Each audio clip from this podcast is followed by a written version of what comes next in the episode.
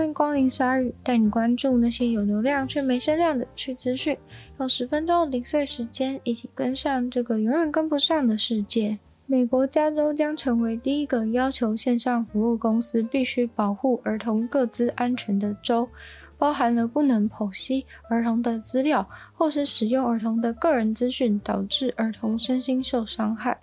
因为现在儿童受到网络上服务、社群等等的影响太糟。这个加州的法案要求这些提供网络服务的科技公司，提供给儿童的服务都必须要根据年龄限制另外设计来保障儿童的安全。甚至每当公司要推出一个新的服务的时候，都必须要向加州检察官提出一份资料保护影响评估的报告书，确保你的新功能、新服务不会造成儿童受害。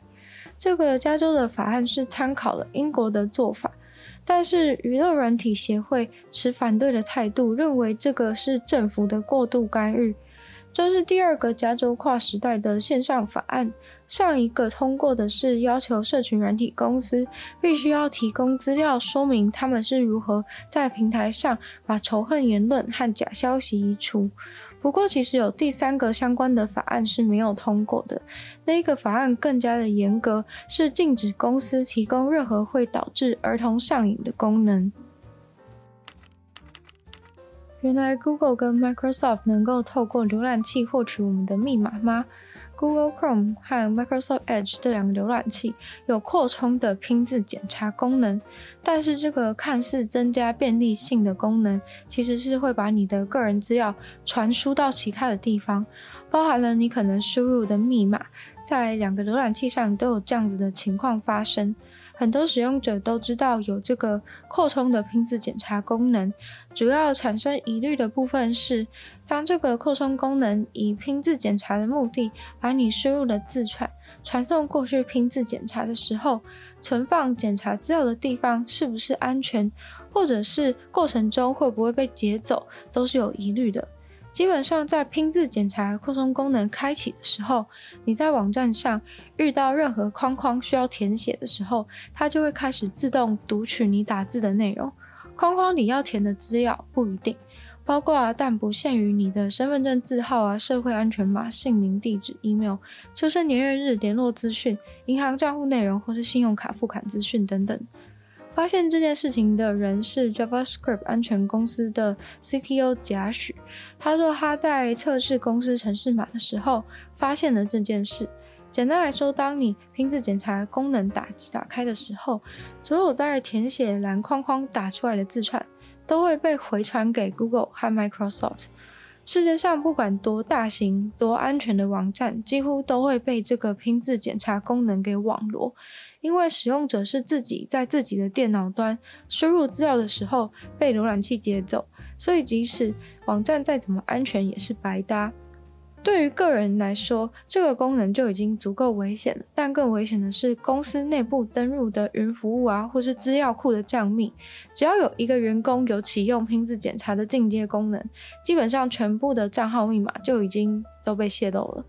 唯一就是你的密码。一般输入的时候，不是都会预设密码是看不见的情况吗？但如果你想要检查一下自己有没有打错，可能就会按下那个显示密码的按钮。只要你按下去，你的密码就会马上送回 Google 和 Microsoft 的 API 那边。但相对的，如果你没有按显示密码，目前测试起来是不会传送的。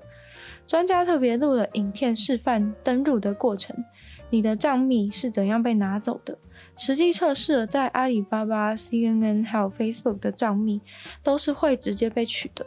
那要怎么避免这样的情况？就是要主动去把这个拼字检查功能关掉。不过大家也不用过度的恐慌，因为拼字检查功能在 Google Chrome 里面有分成两种，一种是基本的拼字检查，另外一种是进阶的扩充拼字检查。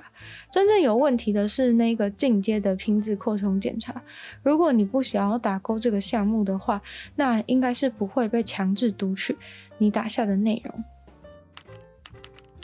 好吃的餐厅在这个世界上像稀世珍宝一样被捧在消费者的手心中，尤其是那些高级餐厅，有时候不只是很高级，还很神秘，永远不懂到底要怎么样才能够订到位子。每次打电话去可能都是半年、一年后的，让很多人觉得很困扰。于是日本就有人发明了资本主义的竞标定位大平台，让餐厅就直接把预约定位的权利当成拍卖品一样贩售。只要你愿意出的钱够多，你就能够吃到你想要吃的餐厅。